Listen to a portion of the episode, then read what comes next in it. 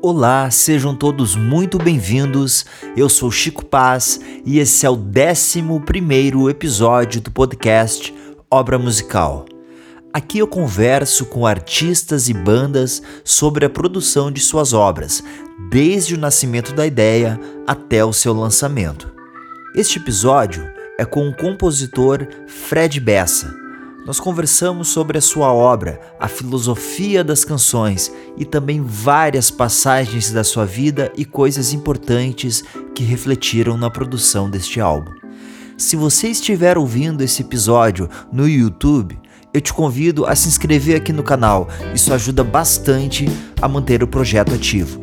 Se você estiver ouvindo no Spotify, no iTunes ou em qualquer outra plataforma de streaming, aproveita e segue a gente. Também te convido para compartilhar. Isso tudo movimenta e faz realmente esse trabalho ganhar vida.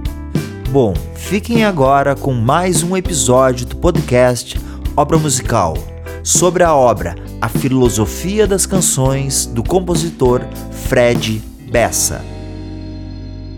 Olá, bom dia, boa tarde, boa noite. Hoje é dia 25 de setembro de 2020 e o convidado de hoje é o querido amigo, guitarrista, compositor, uma sensibilidade musical incrível, um disco maravilhoso, o queridão Fred Bessa. E aí, meu amigo? Ô, como é que estão? Ô, Chico, coisa boa, cara. Que bom finalmente estar aqui falando no teu programa, no teu podcast que tá trimassa, inclusive, que é muito importante, né? E muito legal, assim, essas conversas com, enfim, com os músicos e com a galera que tá trampando com, com essa arte tão maravilhosa, tão, yeah.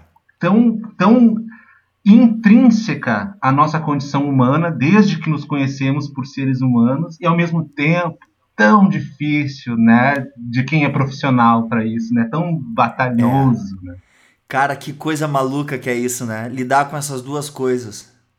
Com essa necessidade tão gigantesca que é a música na vida e com essa dificuldade, com essas barreiras que o cara tem que todo dia martelar e dar de frente, né? É um dilema que, sinceramente, assim, eu, eu, eu até hoje não, vejo algumas, alguns caminhos, algumas soluções que passam assim por por um, políticas, inclusive políticas uh, públicas e fomentos à cultura e à criação de público, passam por isso e também passam pela própria organização dos músicos como como classe, né, como trabalhadores, porque eu acho que uma coisa já estamos livres, né? Estamos falando, né? Claro, não. Tá, então vamos lá. Vale tudo.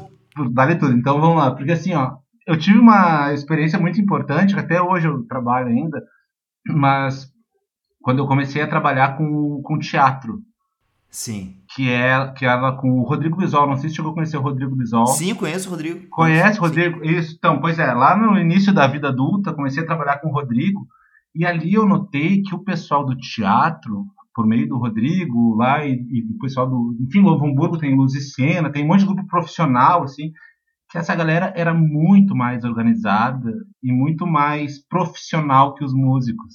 Eu via, eu via ali que, pô, eles tinham um método, uma forma, eles vendiam aqui, vendiam para a escola, vendiam para o SESC, tinham uma rede de, de trabalho muito mais forte, assim, muito mais uh, uh, densa que os músicos que estão mais isolados, cada banda pensando no, no, na, na, em ir para o Faustão, cada banda pensando em ir para o Faustão, e enquanto a galera do teatro tem uma rede de, sei lá, de feiras do livro do Rio Grande do Sul, que os grupos se encontram lá, sabe? Que é uma coisa uma coisa muito louca, muito doida, assim. E eu, no fim, isso acabou me ajudando muito, porque uh, esse conhecimento, esse jeito de trabalhar, assim, eu acabei trazendo, né, para todo o meu trabalho. Mas, mas isso é uma coisa interessante de ver, assim, de princípio, assim, no início da vida adulta. Que, bah, essa galera do teatro tá mais organizada e é mais profissional que os músicos por algum motivo. Que, que interessante, cara. Eu, inclusive, tenho aqui separado uma das perguntas, é sobre esse teu trabalho, teu envolvimento com a música e teatro, né? E, e é doido, assim, mas essas diferenças que tu percebeu é. É nos produtos, por exemplo, tem um produto pronto para as escolas, um produto pronto para os SESCs, um produto pronto para uma feira de livro, Uh, ou é mais voltado à parte burocrática e organização de documentos e essa parte toda? Ah, bom, na verdade as, as duas coisas. A parte burocrática, a parte burocrática eu eu aprendi na minha experiência eu aprendi assim não, não foi não foi com, com esse trabalho com visual na verdade eu, eu até eu levei isso para o trabalho que é essa parte de fazer os editais. Que legal. De acompanhar editais, fazer projeto e tal. Isso eu aprendi com o Nelson Gilles, que é, que é filho do Lúcio Yanel, que é o professor de Amandu Costa. Nossa! Isso, é uma maluquice. não, eu, eu ia comentar, eu não conheço ele, mas daí tu foi dando o caminho de... Fui ficando espantado. É, enfim, é porque, porque uma vez eu tive uma ideia de fazer um, um projeto de uma circulação de show do Yamandu e do e do, do Chanel. O nome era Duas Vidas, Dois Violões. É um projeto que nunca saiu do papel, foi aprovado na Lei Rouanet, mas nunca foi captado. Tá?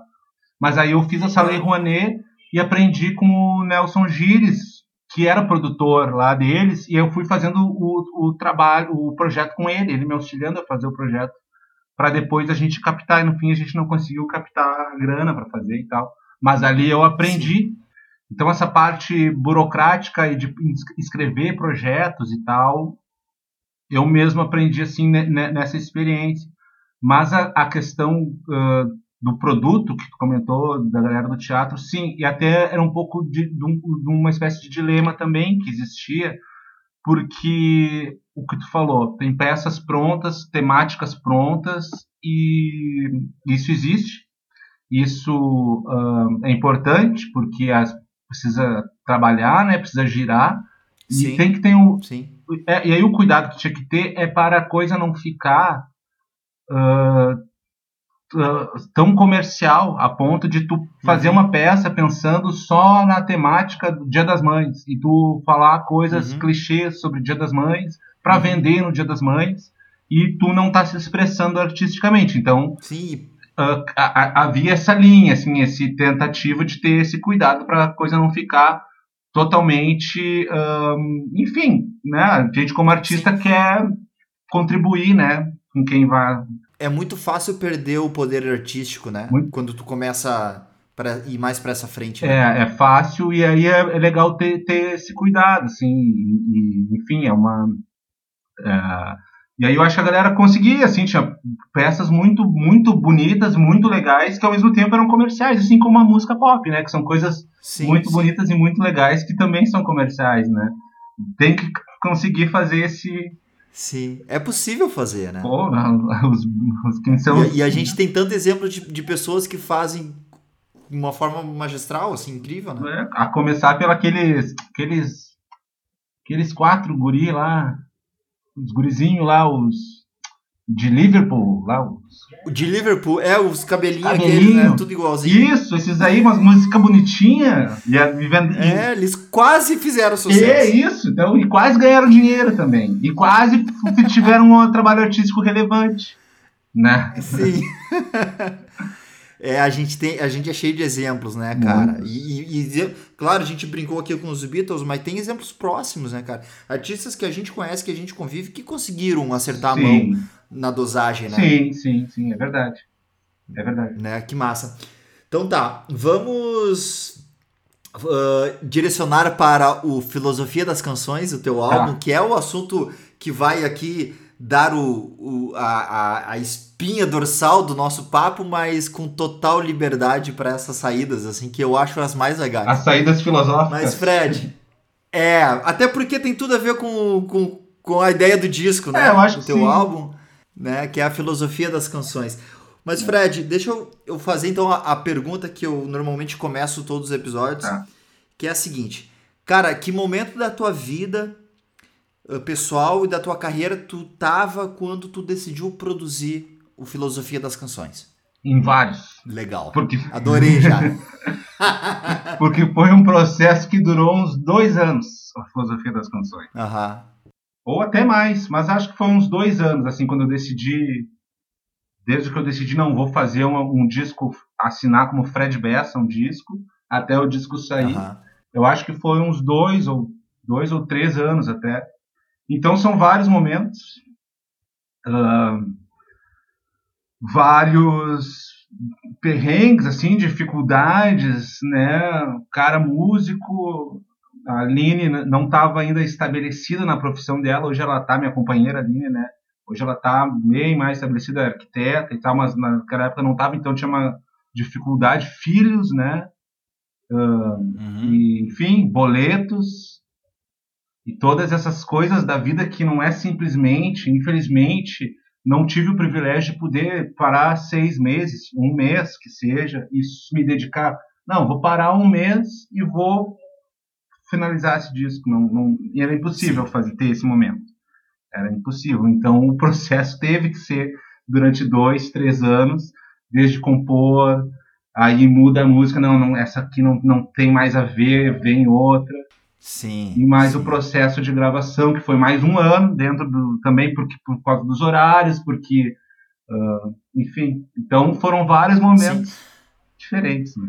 Mas, Fred, tu, tu falou das composições. Então tu já tinha coisas antes desse momento, né? Pré esse momento que tu decidiu produzir o disco, e teve canções que foram nascendo com o decorrer da, da, da jornada aí desses dois anos, né? Mas tu já tinha um, uma linha de assunto, tu já tinha esse, esse nome, filosofia das canções pré-determinado, ou as coisas foram acontecendo e tu foi percebendo que, que tudo se encaixava? Não. Né, essa pergunta é até mais um pouco voltada já para o conceito do, do disco, assim, sim, né? Sim, exatamente. É, não, eu fui percebendo. Esses dias até eu fui olhar aqui o primeiro rascunho que eu tive, que eu fiz do disco, assim que eu fiz, compus uhum. tantas músicas e mandei para dois amigos, pro Totonho uhum. e para Juliana Posati. Eu mandei no e-mail assim, ó, o que, que vocês acham de um e gravei assim no celular e mandei, o que, que vocês acham de um disco assim? E eu acho que só tem uma música que tá no disco, daquela primeira versão. Nossa. Só tem uma que, aliás, duas, tem a Blues em português, que é uma música antiga, e a uhum. própria Posto Logo Existo, que na época se chamava Filosofia de Canção. Então, o que que acontece é o seguinte, eu compus essa música primeiro, assim, a filosofia de canção, aposto logo existo, cujo refrão tem a filosofia de canção e que inspirou depois o nome do disco. Só que depois que eu compus essa música, uh, esse conceito veio tomando forma para o conceito de disco. E aí as outras músicas que eu compus depois elas estavam atreladas a mim com esse conceito, tipo a Quem Sou Eu, que é bem filosófica, a de Esperança também, uhum. e a própria O Sol de Amanhã, elas vieram depois, e aí esse, essa ideia de a filosofia das canções já estava. E elas vieram junto, elas vieram ligadas a essa ideia. Assim. Que legal, cara. E, e Fred, quantas músicas mais ou menos nesse bolo todo deu? Tu tem, tu tem, sabe, tu lembra quantas, quantas são? Da, da as, as, que não entraram? De, é, de tudo que tu compôs nesse período, assim, que poderia estar nesse álbum ah, não, de alguma forma. Não vou lembrar. Eu, eu acho que não vou lembrar, mas eu acho que não, não eram tantos. Tinham, eu tinha a ideia de botar umas releituras que acabaram não entrando. Então, eu acho que umas cinco músicas que, que existem ainda que eram para que assim tinham a ideia de entrar no disco e acabaram não entrando. Uhum. Acho que foram umas cinco assim. Como é que é atualmente o teu processo de composição? Ele é muito diferente daquela época? Atualmente, Chico, é, eu tô com um projeto. É interessante essa pergunta, porque a, a pergunta foi atualmente, né? E eu tô desde, desde, desde junho, né, no meio da pandemia, que eu inventei esse projeto chamado Música de Presente. Uhum. Que as pessoas uh, que querem dar uma canção de presente contando sua história de amor com a sua namorada, ou querem homenagear a namorada, então, atualmente, o meu processo de composição, toda a inspiração ou toda a história para contar não está vindo de mim. Eu roubo, entre aspas, Sim. das outras pessoas Sim. a inspiração, o que elas têm para dizer, e me aproprio disso e faço a música. Porque isso é uma coisa que eu fui me dar conta daí. Que já, aí, então, respondendo a pergunta de como era um pouquinho antes o meu processo de composição. Sim. Meu processo de composição funcionava bem quando eu sabia o que eu queria dizer. Quando eu queria dizer alguma coisa. Ah, eu quero dizer isso. Ou eu quero questionar isso. Então, sabendo o, o, o, algum, alguma coisa que quer dizer, por exemplo, uma das últimas músicas que eu fiz se chama Ignorância. E eu estava assim, indignado com a ignorância das pessoas na internet que estavam começando a prejudicar uh, enfim, a, a, vida em sociedade, né? E aí eu fiz uma música fal falando disso, né? Que as pessoas ignoram um monte de coisa, ignoram a verdade, mas aceitam a mentira e tal. Então eu sabia o que, o que dizer claramente, assim.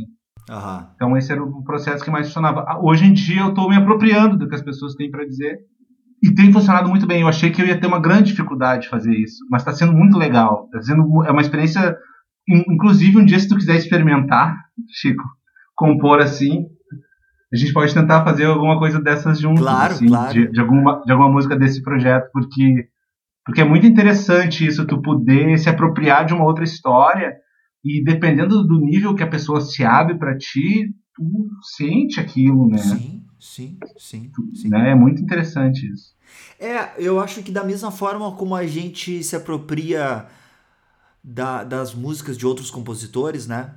Sim. Tipo, tem, tem canções que, que, sei lá, que o Belchior fez uhum. que foram para mim, né? Sim, sim, claro, certamente. Sabe? E, e, e, é a mesma coisa, né? Tu, tu, tu acaba entrando naquela história, tu também com o processo acredito que tu vai lapidando o, o, a sensibilidade do teu radar, assim, tu vai tendo mais uh, facilidade para pegar palavras-chave para transformar, né? É, não, sim, eu, eu acho que sim, acho que essa parte técnica, de, enfim, que tu vai desenvolvendo, assim, né, alguns algum é técnica mesmo, né? É técnica, sim, Na escrita, nas palavras, no jeito que tu bota as palavras para elas soarem mais lúdicas, mais poético, né? Uhum. É uma coisa que é bem isso, é técnico, eu acho. Assim como, sei lá, Beethoven. Beethoven era um gênio, uma super inspiração, mas ele tinha muita técnica para escrever Sim, também. Né?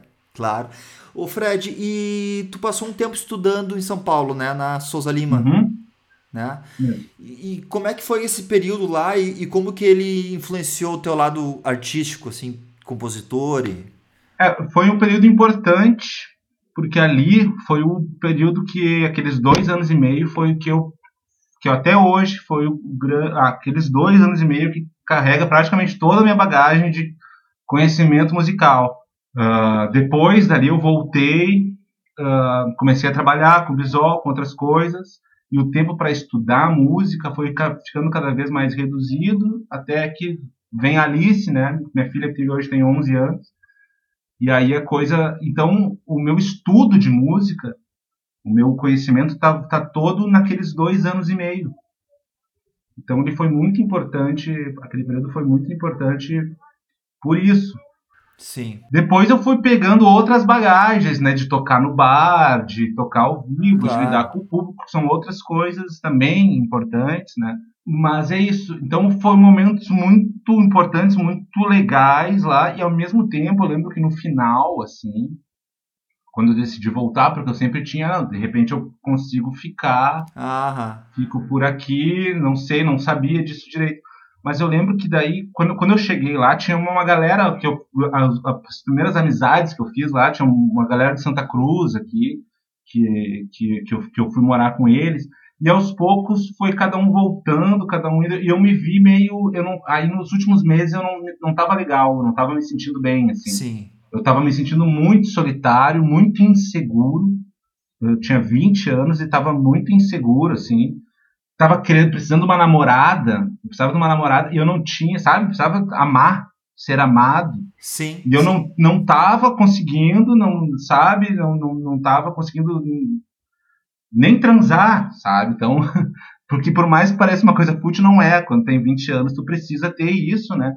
E então, como eu não estava me sentindo bem, uma coisa leva a outra, e eu estava meio que entrando numa coisa meio de meio deprê assim, daí eu, pá, vou voltar. Voltei. E não me arrependo, assim. Também, talvez, se eu conseguisse ter superado essa parte e ficasse em São Paulo, minha vida seria completamente diferente. Talvez eu não, não me arrependesse também, mas enfim.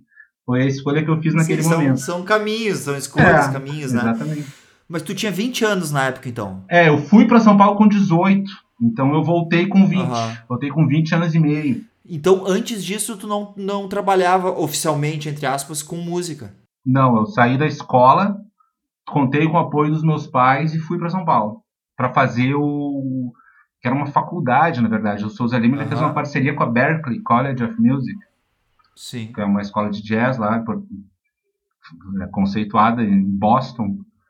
E, e aí era isso, tu fazia os três primeiros os três primeiros anos aqui em São Paulo e os três últimos lá em Boston. É, essa é a ideia, ah. claro. Daí eu, inclusive, eu passei. Os caras os cara da Berkeley vão todo ano lá, Sim. fazem a audição e aí tu te aceitam ou não, né? Uhum. Me aceitaram na Berkeley, inclusive, mas não rolou a grana necessária para se manter Sim. lá em Boston, enfim, para ter. Aí a minha família não tinha tanta bala na agulha assim. Sim, é, não deve ser um, um, um curso barato, né? É, não é um curso barato, até consegui uma bolsa de 30%, mas mesmo assim não. E tinha uma grana que uhum. tem que ter, não, tem que ter depositada para entrar e tal, aquelas burocracias para entrar na. Sim, tem toda uma burocracia, é, né? Para entrar no, forte, né? na América. Lance de imigrante e tudo mais. Ô Fred, Isso. mas assim, cara, uh, é evidente que tu é um guitarrista, né? Que tu é um cara que conhece muito o instrumento. E ouvindo o teu disco é evidente que tu é uma pessoa que tem um carinho muito grande pela palavra, assim, pelo lance da escrita e, e pensa muito sobre isso, né? Mas tu te vendo, tu te olhando no espelho, assim, tu te considera mais um, um compositor de canções ou mais um guitarrista? O Chico, engraçado que essas perguntas que você está me fazendo, tô, tô, eu, eu, já tudo, eu já refleti sobre isso, assim. Parece que até a gente, mas são coisas que eu já, já me peguei refletindo sobre essas coisas. Que legal. Um, legal. Eu já me considerei muito mais um guitarrista. Já me considerei guitarrista nessa época lá de São Paulo. Me considerava um estudante uhum. de guitarra, então eu era um guitarrista. Hoje eu não, eu não me considero mais um. Assim, a primeira coisa, eu me considero mais compositor. Mais compositor do que guitarrista legal. e muito mais compositor do que cantor. Né? Eu acho que está assim: compositor, guitarrista e cantor depois né? São uhum. assim no, no, que eu consigo fazer melhor, eu acho. Um, uhum. Acho que é isso, porque, enfim, eu vejo tanto guitarrista bom, tanto guitarrista assim que, que é uma delícia ouvir tocar. É, né? Tem, é, tem. Que eu, eu gosto do jeito que eu toco guitarra, eu gosto, assim, eu me sinto tranquilo para tocar guitarra, né? Se o Eric Clapton me convidar para tocar guitarra no show dele, eu vou na boa. Eu sei que eu não sou, que eu, que eu não vou, olha que guitarrista, mas eu Sim. vou numa boa pra me divertir. Então, me considero um guitarrista, mas me considero mais compositor. Saca? É, eu, eu, eu, eu acho muito interessante, cara, e na verdade, eu acho que eu já te falei isso, mas eu, eu sou um grande admirador da forma como tu toca a guitarra. É, bah, que triste. É, tu, tu, tu, é o tipo daquele guitarrista que eu gostaria de tocar igual, sabe? Bah, eu queria ter essas manhas. Pode sabe? crer.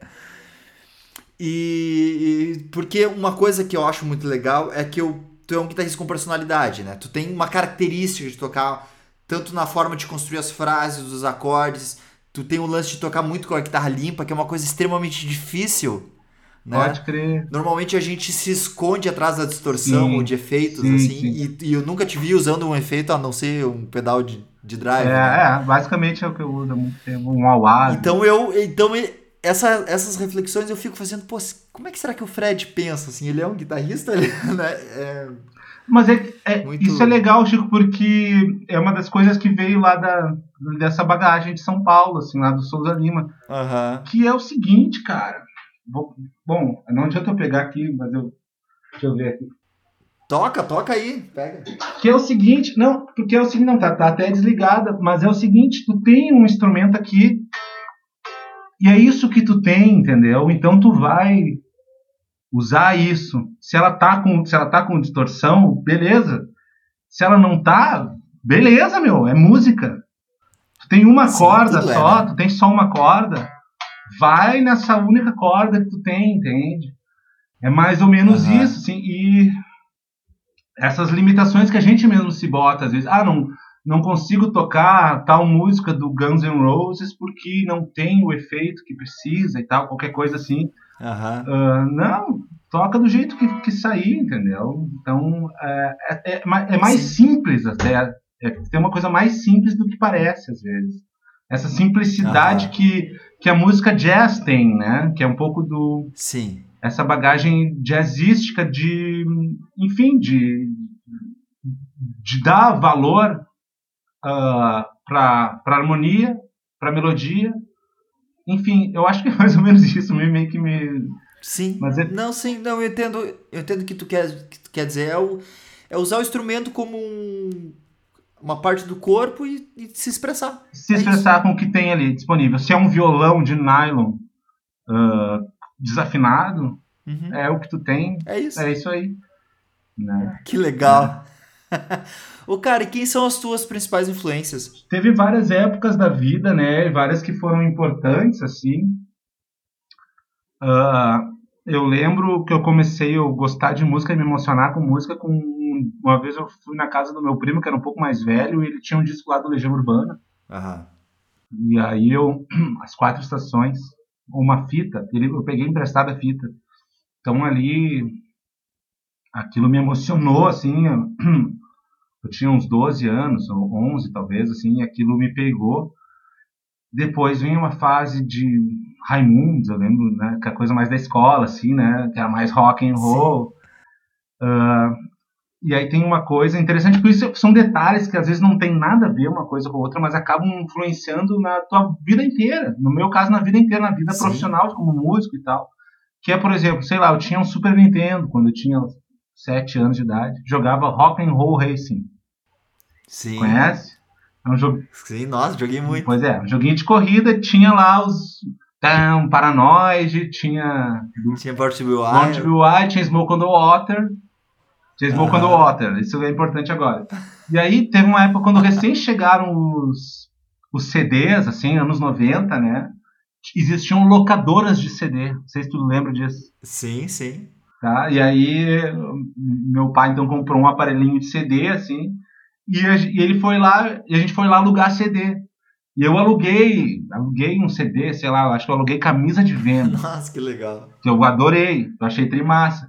Mas ele alugou de Purple, Made in Japan. E cara, quando ele botou aquilo, velho, começou Highway Star, que tinha no Rock and Roll Race, não é Smoke on the Water? Sim, Highway Star. E aquilo me trouxe uma memória afetiva sim. Do que jogo. legal. Que juntou Conectou tudo, tudo. e deu um pá, estourou meu cérebro, assim, que música do caralho, Highway Star, assim, eu fiquei apaixonado por aquele disco do Deep Purple inteiro. Quem não já escutou esse disco? Made in Japan. Sim, já sei. Cara, eu acho esse disco uma das coisas mais fodas que o Deep Purple já fez, assim, ao Que vivão com uma pegada linda e aí tem essa memória afetiva que quando ele botou pra ouvir me veio o Rock and Roll Racing e eu fissurei, fissurei na banda. E aí depois de Purple veio Led Zeppelin, veio Black Sabbath e aí isso Sim, foi uma base sim. muito importante daí do Porque daí tu entra no universo do estilo e de toda, toda a linguagem. O né? Deep Purple me levou daí pro, pro, pro rock and roll, pro rock and roll britânico, americano. Depois veio The Doors, depois vem a galera do Woodstock, Jimi Hendrix. Aí eu começo a conhecer essas coisas todas por causa disso, sabe? Sim, e é tudo, e é tudo andando ali lado a lado e misturando com o blues, né? Exato. Tudo a mesma coisa, tudo a mesma, Exatamente. mesma fonte. Exatamente. Interessante, né? É engraçado, isso me lembrou a frase da tua música que o, o blues e o rock é tão parecido que tu não sabe mais quem Pode é quem, crer, né? é isso aí, é, é. O- eu acho que o rock é uma expressão do blues, né? É como se É, fosse, é verdade. fosse- é, é blues, mas é, uma, é um tipo de expressão do, do blues. Eu acho que é, sei lá, eu vejo, vejo um pouco assim. Ele é mais jovem, talvez, menos sofrido. É, ele, assim, né, no, no, eu acho que é exatamente isso, no, quando vem a expressão rock and roll, eu acho que é, que é isso, é um em- embranqueamento do blues, né, pro, Aham. na sociedade americana lá, ah, se bem que eu acho que outros artistas negros já faziam rock and roll, e já era rock and roll, É o. Chuck Berry, Little Richard, Sim, sim. né? Já, Sim. já, já era rock and Sim, roll, sim. né? Mas en- enfim, eu acho que estão ali, um é derivação do outro, um é filho do outro. É Né? muito louco, né? Porque ao mesmo tempo que é tão uma coisa tão presente, né, na, na sociedade, assim, na cultura pop, em tudo, mas é uma coisa tão difícil de definir, né?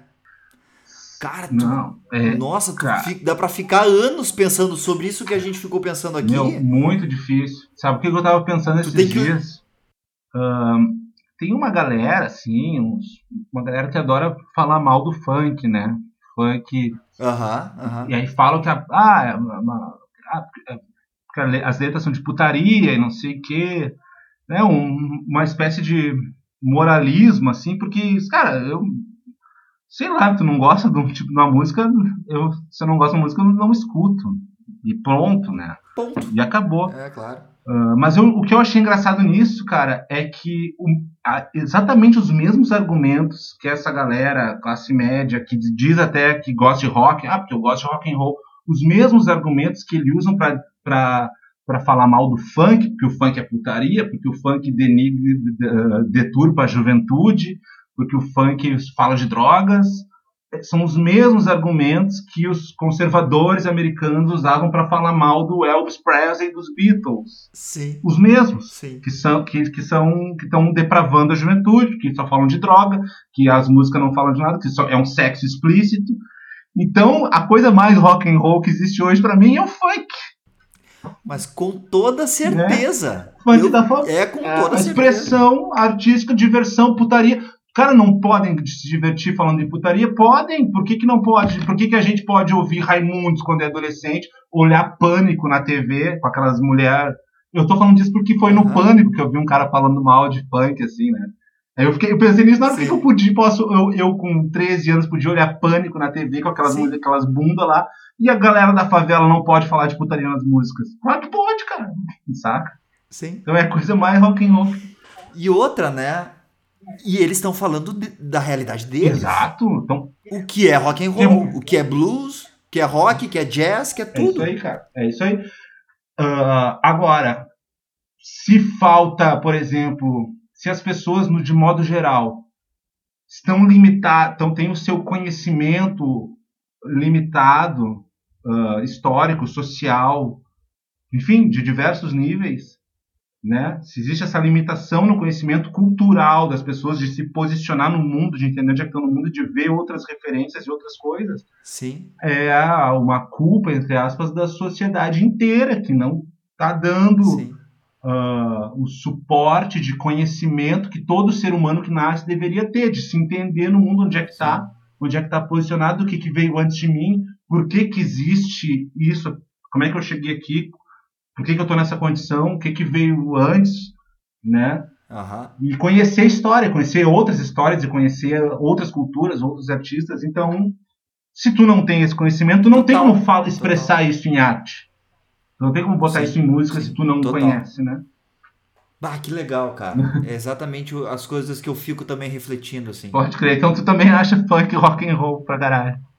Acho, acho. Isso acho. aí. Também acho. Acho. Eu demorei um pouco para entender, Fred. Uhum. Mas me caiu essa ficha. Te caiu a ficha. E, e eu acho que a primeira vez que isso aconteceu foi quando eu me dei conta de que eles estavam falando da realidade deles.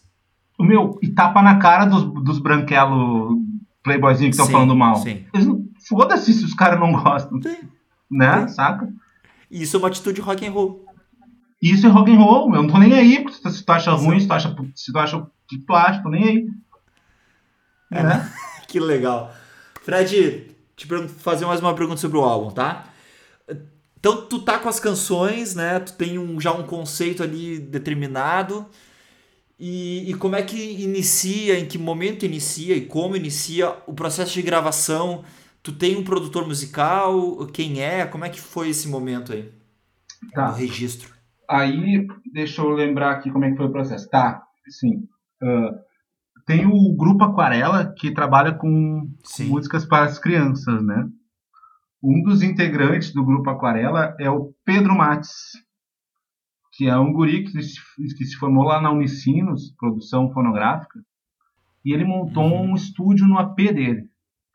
E ele tem um grande talento de gravação, ele é um ótimo baterista também, ele é um incrível baterista, e estudou muito uh, técnicas de gravar e tal. E a gente gravou o disco do Grupo Aquarela com ele, que é o disco Nessa Festa Tem Bagunça, o segundo disco do Grupo Aquarela. Uhum. Uh, então ali eu vi que eu tinha um parceiro ali que, eu, que dava para fazer. E como a gente trabalha, trabalhava junto, o grupo Aquarela tá parado agora, mas como a gente estava, enfim, sempre junto, ele me conseguiu fazer praticamente de graça, né? A gente ah, trocou figurinhas. Sim. E, e por isso que demorou também, porque era um tempo que também tem, tem o tempo dele, né? O tempo que ele usa o estúdio sim, sim. e tal, como como eu não contratei assim o negócio, ó, vou ficar aí. Então tinha que usar o tempo que Sim, os dois tinham disponível, assim, achar essa agenda. Ah, mas então foi isso, foi nesse conceito de usar o estúdio lá do Pedro Mates, que é muito talentoso, que toca bateria. E foi isso. Bom, o Pedro tem um estúdio e toca bateria. Eu componho e toco as cordas. Então foi esse o conceito da gravação. Nós dois. Ele foi gravado tudo vocês dois. Nós dois. Então. Tudo nós dois. No, no final vieram daí a, a Débora e a Renata para fazer os vocais femininos. Os vocais. E o Arthur Noswitz, um incrível guitarrista que faz uma participação no Ar de Esperança, aquela guitarra slide bonita, é ele toca, o Arthur Noswitz. Pode crer, que legal. E, e fala um pouquinho das participações que tem da Valéria, né? E tem do André. Isso, É isso? isso mesmo. Ahn, a Valéria é, é, é, é, é legal porque a Valéria daí eu conheci com a Litera. Ah, Nu- nu- Nunca tinha ouvido falar da Valéria. E a Litera ia fazer um show, o show de lançamento do disco da Litera, eu acho. Mas eles convidaram a Valéria, eu conheci lá no ensaio.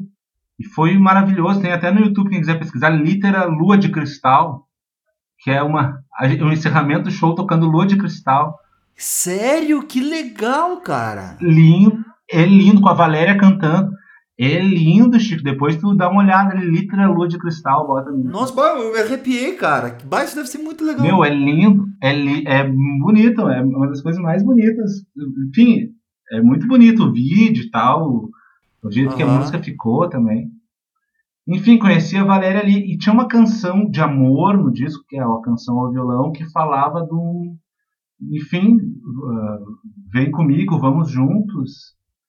Aham. É uma canção de alguém dizendo vamos junto que a gente, apesar de não sermos seres perfeitos, de termos nossas imperfeições, a gente, se a gente quer estar junto, a gente vem junto. E eu queria botar uma voz feminina, queria fazer um dueto assim com, com uma mulher. Sim. Então, ah, lembrei da Valéria, prontamente mandei a música para ela, mandei mandei o áudio, ela topou na hora e não e, mandei a música, ela ela ouviu umas vezes, a gente passou umas vezes no estúdio, ficamos assim umas horas juntos Mandou. ali ensaiando e já gravamos dois takes e foi. E foi tudo. Cara, ela canta muito, né? Ela canta Ela, muito. tem, ela é impressionante, ela tem um poder de voz assim sensacional, incrível, muito massa. É, Uma baita eu artista. nunca. Eu, sabe que eu já tinha ouvido falar dela, e mas eu não conhecia pessoalmente. Daí, uns anos atrás, acho que faz uns dois, três anos, no ano que eu lancei o Caminho, Uhum. o meu EP aquele. A, a, a FM Cultura me convidou para participar de uma ação que eles iam fazer no, no, no trem em Porto Alegre, para tocar na estação de trem lá, né? E tinha alguns artistas juntos, assim. E um dos artistas era a Valéria. Daí lá eu conheci, Quando- vi ela cantando, cara, e fiquei assim, Conheceu no palco, então. porra, Conheceu, conheceu ela Conheci vendo no palco, Ah, que. Não, conheci vendo. uma, uma artista, Incrível. uma artista que tem o que dizer, que tem uma postura massa, né?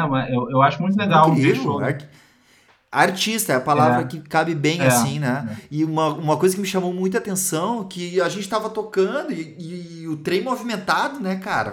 O horário de pico, assim, foi tipo meio-dia, eu É. acho. Cara, muita Sim. gente passando e algumas pessoas paravam, Sim. né? Fechava aquelas, Sim, aquela rodinha. aquela meia a rodinha ali. Só que quando ela começou a cantar, velho, ela Parou parou, tudo. tudo. Claro, claro. Parou tudo. Foi demais, Claro, foi demais. Sensacional, sensacional. No- Nossa, incrível. E o André também, então, pela litera, daí que tu. É, né, o André virou um parceirão ali nessa, nessa época da Litera, então ah, a gente conseguiu fazer uma música junto, né? Que foi essa canção Um Tempo, que a letra é dele. Uhum. E como a gente fez junto, Ah, a letra é a dele. letra dele, isso. A gente Legal. fez essa, essa composição juntos, né?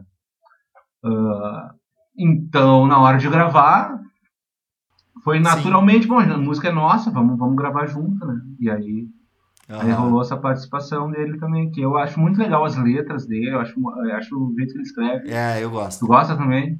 Acho bem, acho muito bonito, muito sincero, assim, acho que ele se abre bastante do, do jeito que ele fala, assim, isso eu acho muito triste. Que legal, cara. E os arranjos, como um todo, assim, eles são todos teus? Tu teve um auxílio de. É, eu e o Pedro, assim, né? A gente foi, foi criando, mas eu acho que a, a, a pré-estrutura veio veio da minha cabeça, assim, eu fui levando e aí, com o Pedro a gente ajeitava os detalhes, assim. Sim, foi lapidando. E lapidando. Mas eu acho que assim o disco ele é muito, para ser sincero, assim, eu não não lembro de pensar assim, ah, vou fazer um arranjo aqui, aqui vai. Eu não lembro de ter esse tipo. Às vezes eu tenho isso quando, quando componho música, mas eu não lembro de ter ah. muito isso. Eu acho que o, a coisa foi mais assim, a, a composição e mais o, o, arranjo é mais o que, a o que a composição pede, sabe? Mais o que. Sim.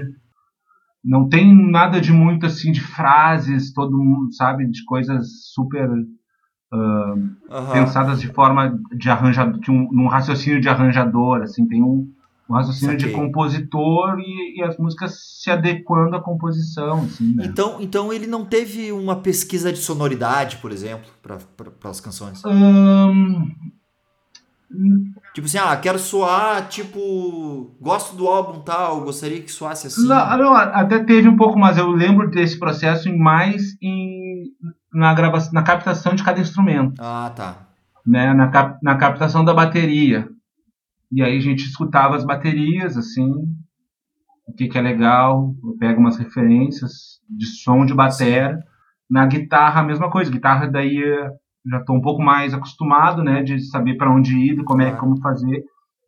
E mas eu lembro, eu lembro desse conceito assim mais em, nos instrumentos separadamente em pensar uh, porque é bem isso, como o tempo lá era um tempo longo, então eu lembro que a gente gravou as baterias e, sei lá, meses depois a gente foi gravar. Então o processo tinha que ser assim: bom, fica a bateria pronta, fica um som legal de bateria, vai. De depois bota o baixo, como é que vai ser o som do baixo? Vamos testando, e a gente ia testando e fazendo, ficou legal, rec, e foi, né?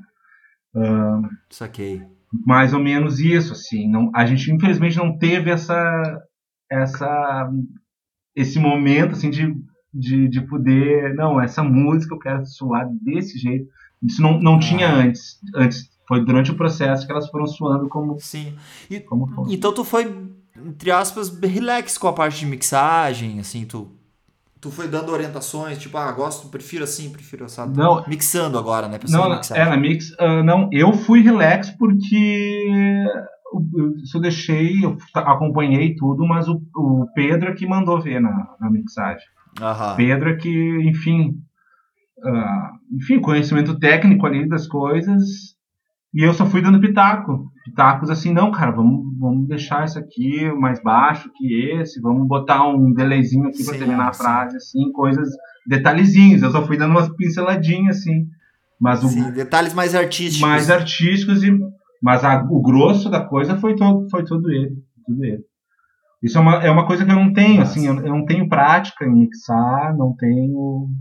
Uh, então é uma coisa que eu até gostaria de ter, porque quero, quero investir num, num estúdiozinho, assim, começar a fazer isso para treinar e tal, mas é uma coisa que eu não tenho ainda. Ah, é bom, é bom que o cara também consegue fluir mais as ideias, é, assim, sem exatamente. testar mais, né? É. Se arriscar também. Brincar, né? Tem, uma, tem um, brincar. umas coisinhas para brincar, assim, é legal. Eu preciso, eu preciso, preciso ter isso, preciso fazer isso. Quer foder. Ô meu, fala um pouquinho da, da parte gráfica. Tá. Que é, é, cara, eu acho. Eu fazer um comentário, porque eu acho ela muito bonita e ao mesmo tempo muito simples e muito certeira na mensagem. Ah, pode assim. crer. Quem é que desenvolveu esse, esse projeto? É, não, galera muito talentosa. Cara, o Virgílio, velho, eu vou até, vou olhar aqui no Instagram dele para dar certinho o nome do Instagram, porque ele é um artista incrível, Chico. Deixa eu procurar aqui. Que cidade que ele é? Ele mora em São Leopoldo agora. Ele é de Taquari, mas ele mora em São Leopoldo agora. E o nome dele é Virgílio Lopes. Arroba Virgílio Lopes, tudo junto. E ele é um artista maravilhoso, cara. As coisas que ele faz, assim. Que legal. Ah, tô vendo o Instagram dele, é lindo. Só de, só de olhar o feed do Instagram dele, assim, o cara já fica, bah, que coisa mais linda. Vai, que fuder. Eu vou pesquisar depois, quero conhecer. Bah, pesquisa, Chico. Ele é maravilhoso, ele é, é incrível, assim.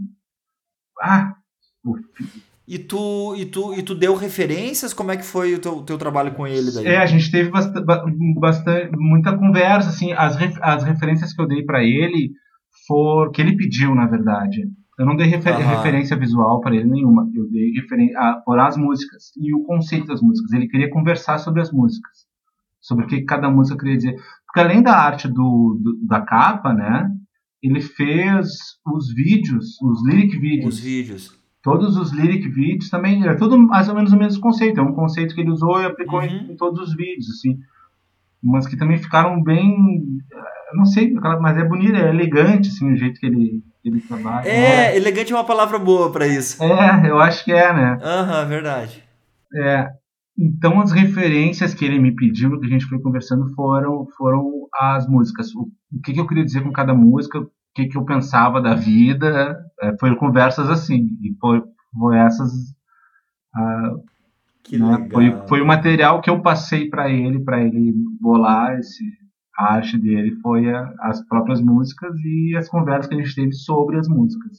Não, não me lembro da gente ah. falar sobre um artista.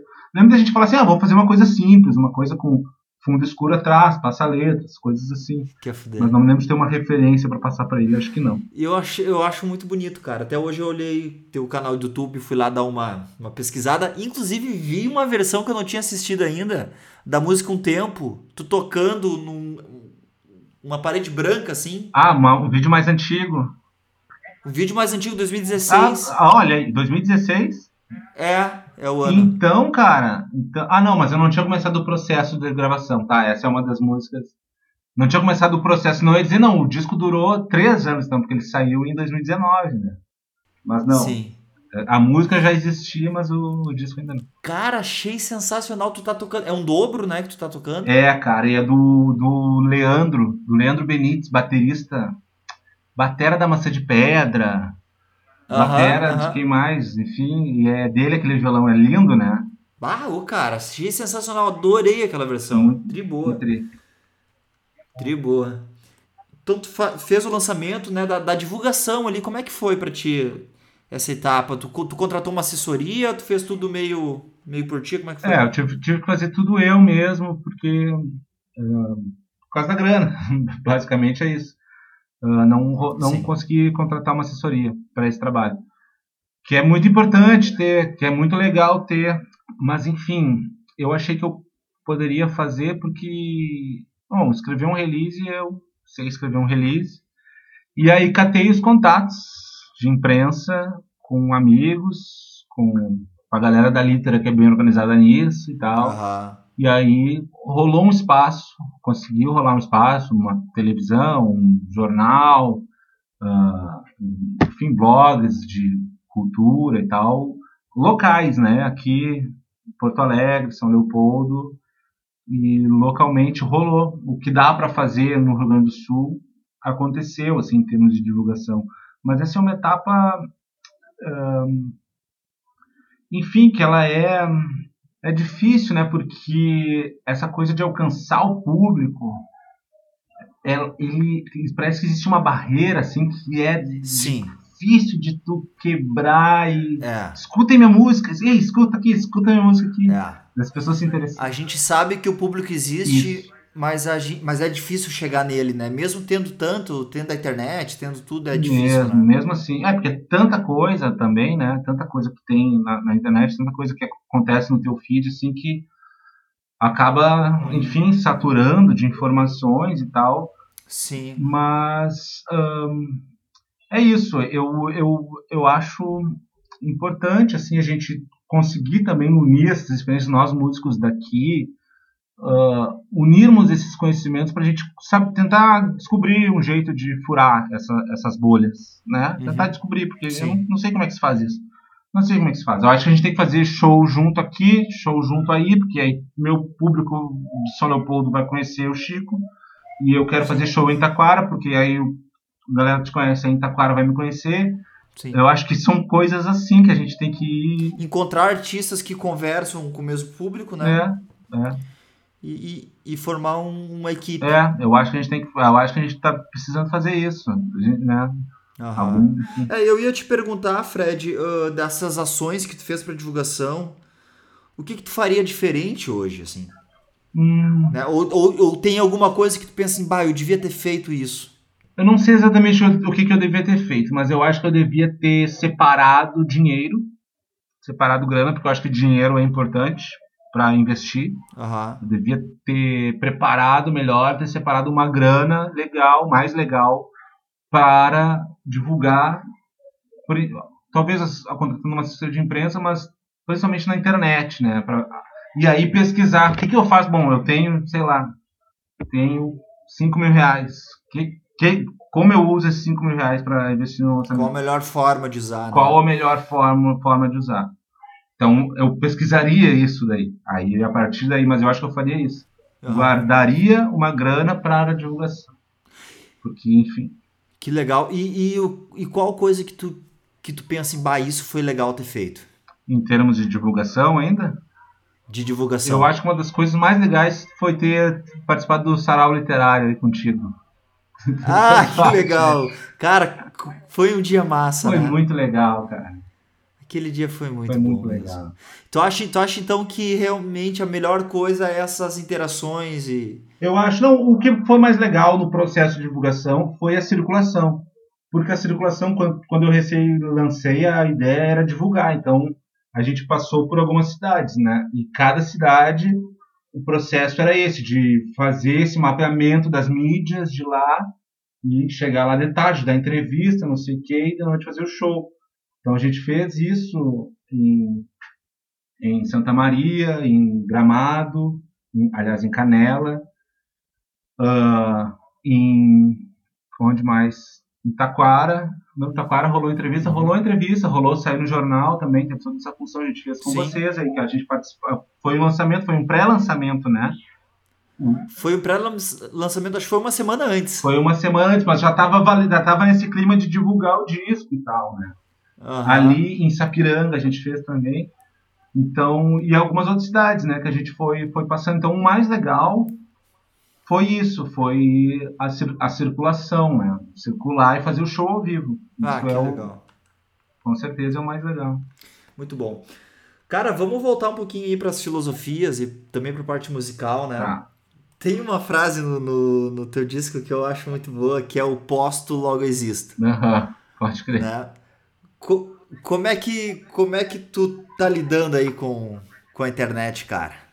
Bah, que pergunta, hein, Chico? É uma coisa que penso todos os dias sobre isso e penso bastante sobre isso, sobre como lidar com a internet, porque é um jeito, é o caminho que eu conheço para me expressar, né, Sim. principalmente Sim, sim. é onde eu vou poder me expressar artisticamente.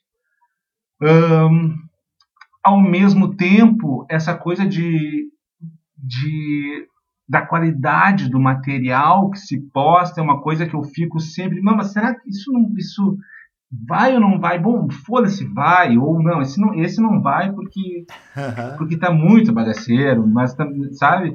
Ou qualquer Sim. coisa assim, é, uma, é um, são dilemas assim que vão acontecendo que eu fico, eu fico, enfim, também isso, tentando, sempre tentando, remando, tentando achar um jeito, porque eu quero aumentar o meu público na internet, por exemplo. Sim. Gostaria de aproveitar, de ter conseguido aproveitar a quarentena para aumentar. Eu acho que aumentou um pouquinho, mas gostaria de ter feito mais isso, sabe, para ter Aham. mais, enfim, mais pessoas conhec- conhecessem mi- minhas canções, né? Essa é a ideia, né? Então eu não sei Cara, eu acho. Fala, Chico, o que que tu acha disso, cara? Porque eu não sei como fazer isso. Não, eu, eu, eu tenho. Nos primeiros episódios do podcast eu não tava fazendo essa pergunta. Tá. Mas atualmente eu tenho feito, assim. E eu tenho percebido que, na verdade, eu tenho comprovado a minha teoria. Aham. Aham. Tem uma teoria bom, bom saber disso. Não, é, mas é uma teoria furada. Tá. Não sei se ela vai. Bom, pelo menos é uma teoria, cara. Isso é muito bom. É. Temos da onde partir. Eu acho. Eu acho que no fundo ninguém sabe usar a internet. Isso, isso faz todo sentido, cara. Cara, tipo, a internet é um bagulho que existe, que tá aqui, né? Que a gente não toca. Aham. Então a gente não pode, a gente não pode abraçar e a gente não pode dar um murro. É. Ninguém sabe. Só que, meu, e ninguém Pode sabe o que tá meu. E às acontecendo, vezes velho. o cara dá uma bola dentro. Às vezes dá uma bola dentro. Assim, É. Volta e meia tu, fa- tu, tu faz um lance, bah, funcionou. Funcionou. De- Depois tu dá umas 10 umas dez bolas fora, Isso. depois tu acerta uma. Eu acho que é por aí mesmo, Tipo cara. assim, ó, Eu acho que é isso mesmo, cara. como é difícil, né, cara? Difícil, é, é, é difícil, mas eu- e é isso, é como é que. Bom, eu quero que. Sou, eu sou compositor, eu quero que as minhas músicas, que as pessoas escutem minhas músicas. Sim. Como é que se faz isso, cara? É melhor a música estar na internet do que na gaveta. Isso é Sim, certo. isso, pronto. Isso todo mundo sabe. Chegamos a uma boa conclusão aí, né? né? Só que, cara, o que, o que acontece lá dentro, e no meio disso tudo, um monte de gente brigando. Ah, é o que mais tem, é isso aí. Né, cara? Pô, velho. Como é difícil, né? Meu, é impressionante. É uma sociedade, é uma coisa assim. Eu fui me dando conta aos pouquinhos de que é uma relação completamente medieval, assim, completamente incivilizada, fora da civilização, tá fora da- dos É. padrões da, da evolução civilizatória da humanidade, o jeito que se trata na internet e, e que cada vez mais se passa para o mundo real, né? As pessoas começam a, Sim, sim. de alguma forma, enfim, a trazer isso pro, pro trânsito daí, né? É muito novo, né? É muito novo, cara. Muito novo. O nosso cérebro, nosso cérebro, ele é adaptado para viver na savana como caçadores-coletores, né? O- Ouvindo Sim. sons da natureza se- e se preparando para algum, algum ataque de algum animal. Sim. Nosso cérebro é o mesmo. Se a gente nascesse na savana africana, nós iríamos se dar super bem lá, Chico, e tu, porque nosso cérebro é adaptado para isso.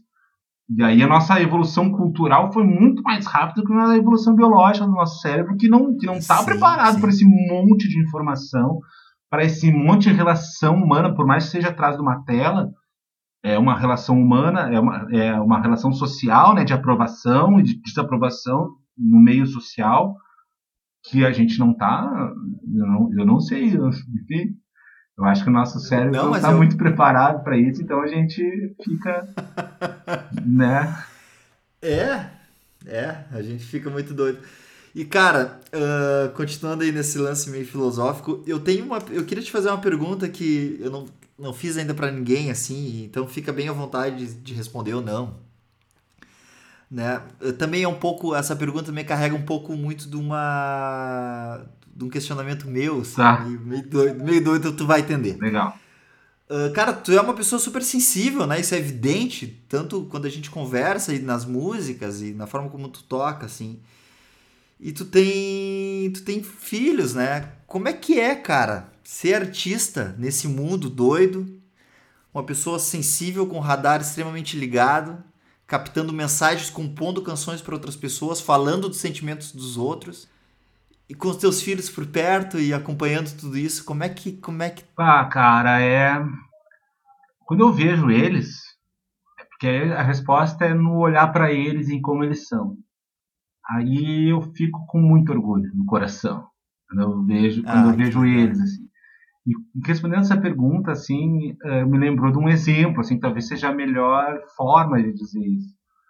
Que toda criança tem uma época ali que não que decide que não quer crescer nunca, né? Já teve isso, né? Não, Aham. não quero quero ser. Então uma vez chegou a Alice, talvez ela tivesse uns sete ou oito anos, ela disse pra mim assim: "Ah, pai, eu não quero crescer, eu quero ser criança pra sempre". Eu ah, tipo o Peter Pan. Ela é tipo Peter Pan. Ah, mas por quê? Ah, porque ser criança é muito legal, tem muitas coisas legais pra fazer, sei lá. Aí eu perguntei pra ela assim: "Tá, e tu sabe por acaso qual é a coisa mais legal de ser adulto?" E ela olhou pra mim e falou: "Não, é ter filhos". Saca? A coisa mais legal que existe para ser adulto é ter filhos. Então tu fala isso pra filha, daí ela ficou tranquila e saiu correndo, ela tava de patinete e saiu correndo, assim. Então, Que legal. é um cara. sentimento que todo mundo que Nossa. vira pai, vira mãe, vai ter, né? É, tu muda o foco da tua vida, né? Que antes é tu, que antes é tu é o principal agente, o principal personagem da tua vida é tu mesmo, né? Depois não é mais. Depois não é mais. Depois o teu sono não é mais teu, Sim. os teus horários não são mais teus. Ah, isso demanda amadurecimento, demanda abrir mão de um monte de coisa. Ao mesmo tempo, a satisfação de ver tu sendo responsável por criar no meu caso, dois seres humaninhos que eu acho que são seres humaninhos que, uh, não, no mínimo, não vão fazer mal para o mundo, não vão transformar o mundo num lugar pior do que ele é. Eu acho que eles vão transformar o uhum. mundo, na parte deles, um pouquinho melhor do que ele é. Isso é o objetivo, assim, criar pessoas que transformem o mundo um pouquinho melhor, para um pouco, um pouquinho para melhor. E eu acho que eles vão fazer isso, pelo que eu vejo. Assim. Então, e tu e tu acha que o caminho para isso é a arte? Acho que tem vários caminhos para isso. Acho que a arte é um dos caminhos. Acho o conhecimento, a, é aquilo que a gente estava falando antes. A arte, a arte a, é que a arte, ela, eu vejo ela de uma forma, ela é intrínseca à nossa humanidade. Por mais que às vezes as pessoas sejam anestesiadas com o, sei lá, com o, com o mundo, né? Com, com o consumismo. Eu acho que o que substitui a arte uhum. é o consumo. O que, as, o que o capitalismo tenta fazer, ou faz, e não porque existe um capitalista mal fazendo, não, porque a sociedade vai funcionando assim. Uh, é transformar tudo em consumo, tudo em compra. Então, a satisfação ou, ou a pergunta, a filosofia a filosofia, a arte, sabe, no fim, são, tudo, são todas expressões humanas, então é tudo como se fosse a, cultura, a filosofia, a arte, como se fosse a mesma coisa, assim. Só que tudo isso é substituído quando o porque, então bom, qual é o objetivo da vida? Quando o objetivo da vida vira comprar um tênis tal para postar no Instagram, é uma coisa, né? Esse é o objetivo da vida. Então é isso que tu faz, tu vai lá e compra o tênis tal e posta no Instagram vai jantar num lugar tal para postar, vai, sabe? É o comprar vira o objetivo e o comprar vira a, a, o, o motivo das pessoas estarem vivas. E as pessoas às vezes não, não, não nem, nem, nem chegam, então, ficam anestesiadas, nem chegam a se perguntar, bom, qual o, qual a razão de estarmos vivos? Bom, a resposta está ali, né? É comprar. É comprar. Então, as pessoas têm essa resposta, aceitam essa resposta, e isso acho que de alguma forma substitui a arte de uma forma que te deixa um ser humano, talvez, enfim, não sei. Não sei, não sei daí o que, que acontece, mas. Sim. Talvez menos sensível. Fica, fica desligado, talvez desligado, anestesiado. Anestesiado, né? Ah, enfim, uhum. não, não questionador. Enfim, eu acho que o conhecimento, a filosofia, Sim. a arte, a, enfim, o, o, conhecimento acumulado da humanidade, assim, olhar para trás, eu acho bonito isso de olhar para trás, olhar o que, que os nossos ancestrais, assim, como sociedade, né, conseguiram fazer de legal, eu, sabe? Tem muita coisa legal que os seres humanos fez. A gente foi, a gente foi na Sim. Lua, cara. A gente foi pra Lua, isso Sim. é do caralho, independente se foi, foi motivos de guerra política, mas foi, a gente foi pra Lua, velho. Saca? Sim. Eu gostaria muito de chegar, Sim. voltar no tempo, há dois mil anos atrás, encontrar Sócrates. Sócrates. A gente foi pra Lua, ver, o que queria dizer, cara. Foi. Imagina, né? cara. Saca? Pra te ver o cara ter um faniquito e não, não tá falando sério. é. A gente foi e a gente tá indo pra Marte. É, tá rolando essa história de ir pra cara, Marte. A gente, é muito a, doido. A gente descobriu que o tempo é relativo né? Uhum. Que o tempo passa diferente. Então são coisas são coisas maravilhosas que a nossa mente é capaz de fazer maravilhosas, assim, que... E, e, é que é aí que tá, aí que mora, né? Aí, é aí, aí é que tá, aí é que tá, Chico, acho que achamos uma... Aí é que tá, a nossa capacidade Sim. de fazer coisas maravilhosas, que são anestesiadas por essa coisa desse consumismo. Pelo então, tênis no Instagram. Pelo tênis no Instagram. Então, a gente, esse é o problema, claro. esse é o, o, o que que acontece a gente não usa o nosso potencial. Porque se a nossa porque todas as pessoas são neuróticas, nós somos temos as nossas neuroses. Se a neurose de uma sociedade inteira, ao invés de, ao invés de ser uh, mostrar para os outros como a gente é uh, rico, como a gente é uh, importante e tal, se a neurose fosse demonstrar para as pessoas como a gente tem conhecimento, como a gente é inteligente, como a gente é criativo, se a neurose da sociedade fosse essa, ao invés de ser quanto, de, de ser o, quanto mais eu tenho, pô, aí a gente vai estar tá explorando a coisa em outro nível, né? Daí cada um Não, é uma competição para ver quem é mais criativo, daí. Cara, a gente estaria em Plutão. Entendeu? a, gente, gente estaria atravessando o sistema solar, cara. É, a gente estaria é já. Temos esse potencial, temos esse potencial, isso existe na nossa capacidade. Mas estamos numa sociedade em que 500 mil Einsteins por dia morrem de fome, viram traficantes, uhum. né? Uhum. Vão pro crime. Ou simplesmente não são incentivados a, a escrever. Ou simplesmente ficam postando na, ficam postando o Nike no Instagram, botando as suas neuras ali e dentro de si, como não botam para fora, como a gente falou, remoendo e enfim, a gente está vendo taxas de suicídio subindo e depressão e tudo isso tem a ver porque as pessoas precisam se expressar, precisam botar para fora isso. E isso é a arte, é a cultura, é a filosofia, é o pensar, é o se questionar sobre o mundo, é o sair da caverna. É o sair da caverna do Platão. Que a fuder. O sair da caverna. Cara, uh, eu queria te perguntar e queria pedir para te falar um pouquinho sobre a música O Sol de Amanhã, que tu compôs pro teu filho, né? Aham. Uhum. Uh, como é que foi essa história aí, cara? É assim, ó ela, ela, ela, digamos que ela começa para o meu filho, assim, mas ela vai virando uma coisa mais geral. Era que o, a questão ali era uma época que o Bernardo, então, estava com. Ele nunca mais teve isso. Acho interessante. Isso foi uma fase de alguns meses que estava muito difícil ele dormir de noite, porque toda noite ele ficava com medo e com medo de coisas sobrenaturais, de fantasma medo do escuro e de, dessas coisas assim, de bicho, de monstro e de fantasma. E aí eu toda noite ia lá, ficava tocando violão. Tocava músicas assim, tipo, ah, não dá pra dar pra ouvir. Não tá ouvindo, né? Agora, tô ouvindo, tô ouvindo. Agora eu era herói e o meu cavalo só falava inglês. Uhum. Errei, Tom A noiva do cowboy era você, além das outras três. E eu enfrentava, enfim, essas músicas assim, né? E numa dessas e numa dessas comecei a dedilhar, né? A melodia que foi que foi se tornar o sol de amanhã, né? E eu lembro dessa frase, que era como era na coisa de, de dormir, a frase começou com ei, calma aí, não fica assim. O céu é de um azul sem fim, então deixa esse medo pra lá.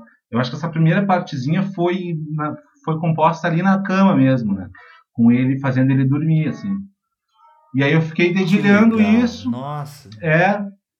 E depois, nos outros dias, aí fui desenvolvendo a letra e tal. Mas a inspiração Sim. veio daquele momento ali, de fazer o Bernardo se acalmar e dormir, né?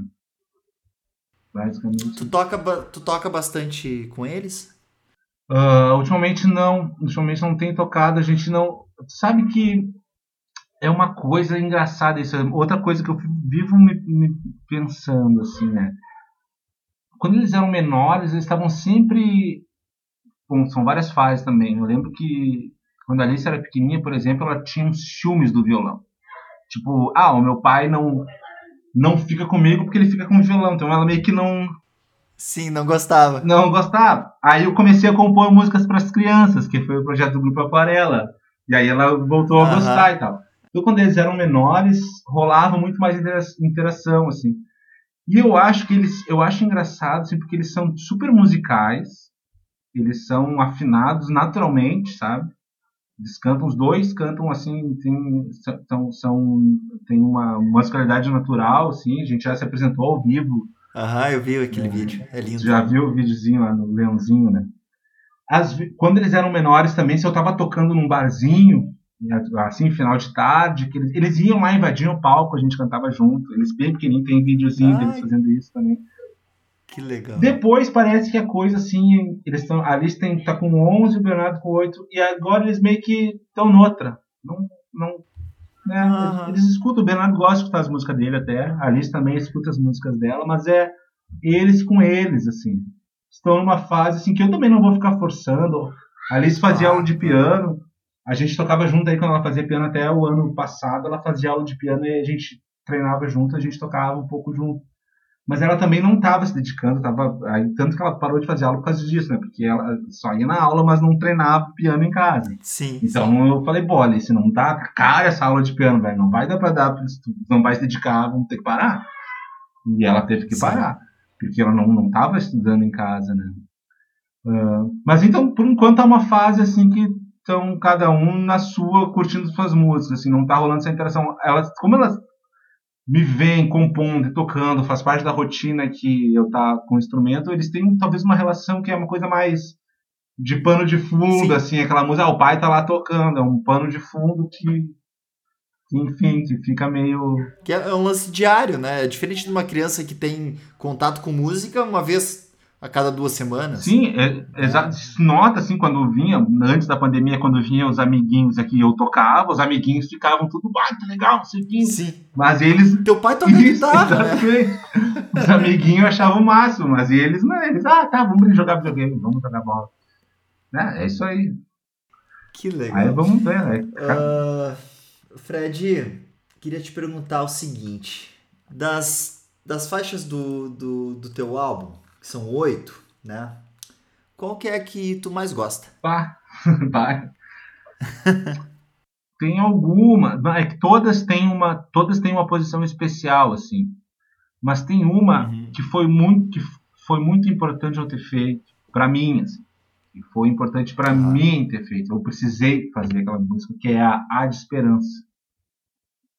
Eu, eu precisei, eu, tava, eu precisava botar para fora uma dor, Uhum. que era uma dor minha, sentimental, amorosa, um luto do coração quebrado, que eu precisei expressar aquilo para me recompor, para tocar a vida para frente, sabe?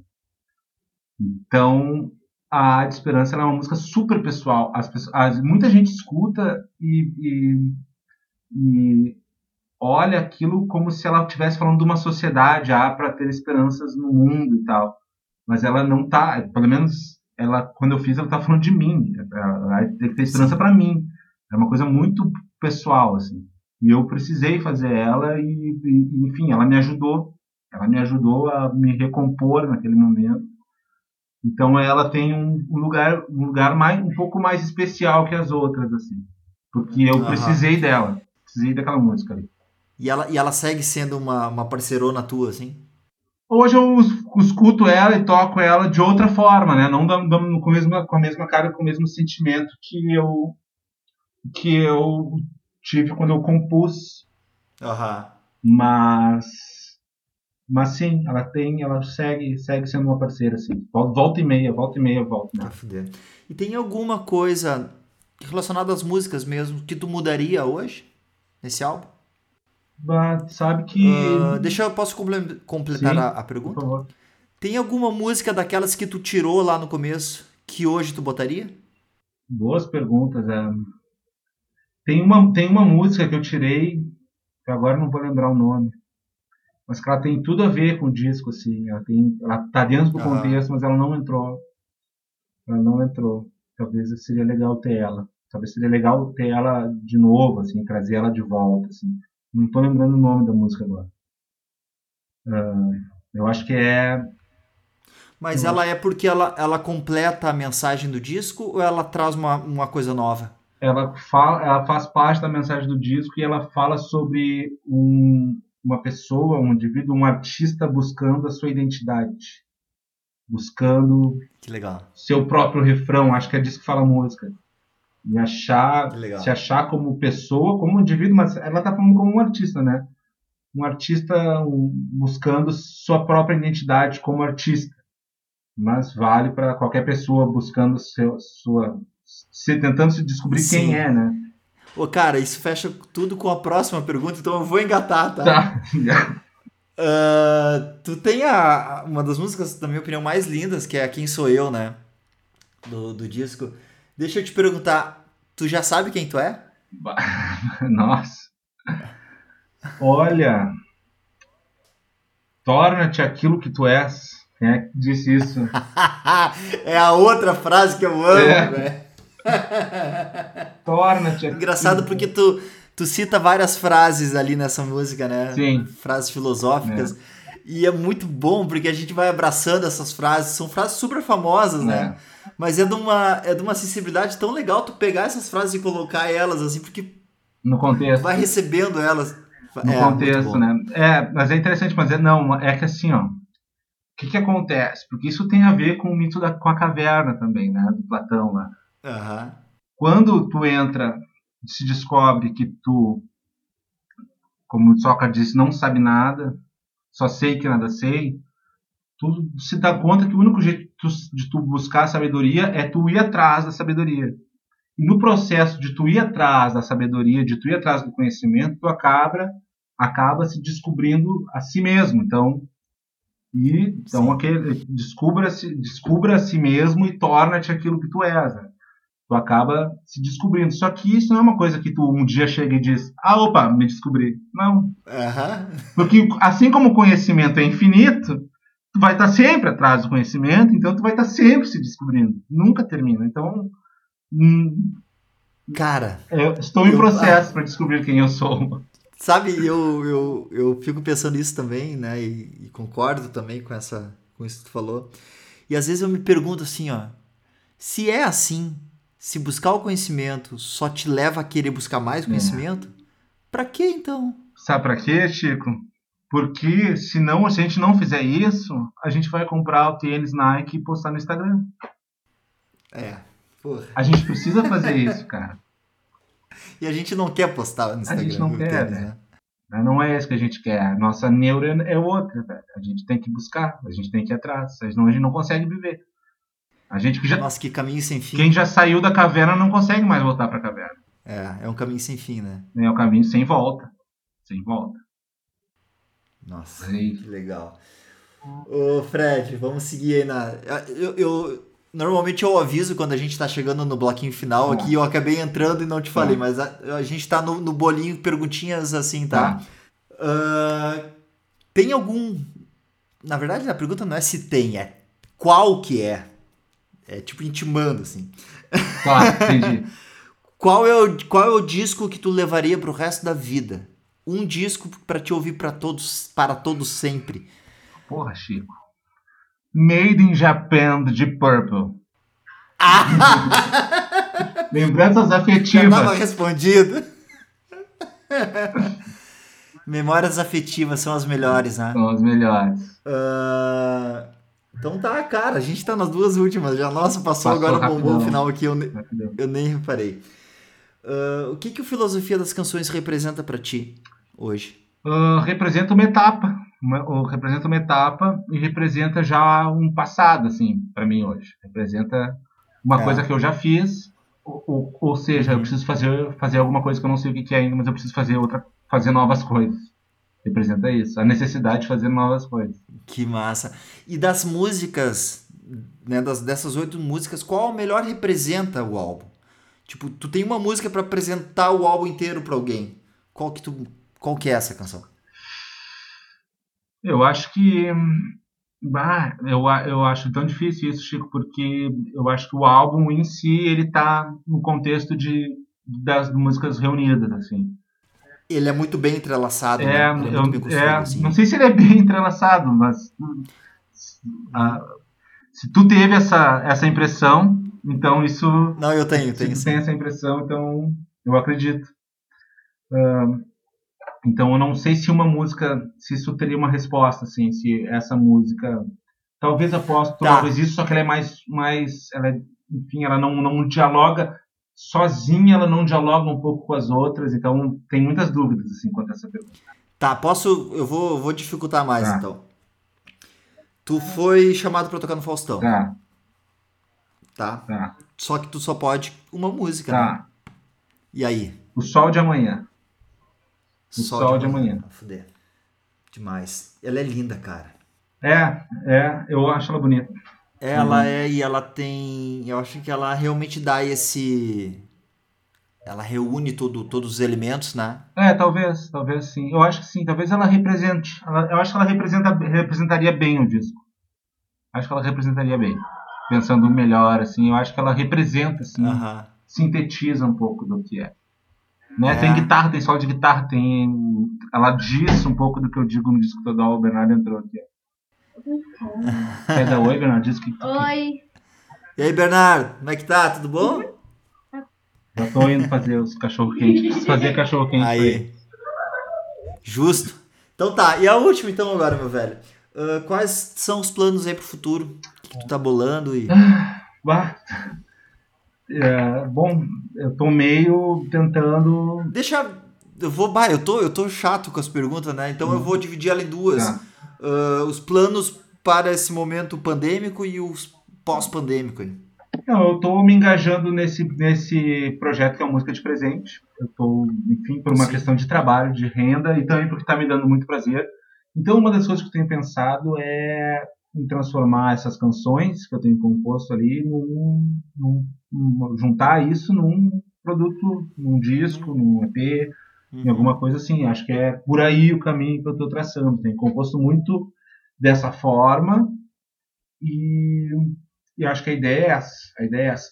Quero diminuir a minha carga de shows ah, em bares, assim, essa coisa de depender da noite eu não quero mais. Descobri na pandemia, já tinha descoberto antes, assim, né? Não sei se é a idade. É bom ficar em casa, né, cara? É, eu adoro fazer show, adoro fazer show, quero continuar Sim. fazendo show o resto da vida, mas assim, eu tava antes da pandemia tocando, pela necessidade, tocando três, quatro vezes por semana, barzinho, barzinho, barzinho, não sei o quê, aí ne- no meio tem um show que é, não, esse show vale a pena fazer, esse show eu quero fazer, mas a maioria era pra, pra pagar boleto, pra, eh, né? Sim.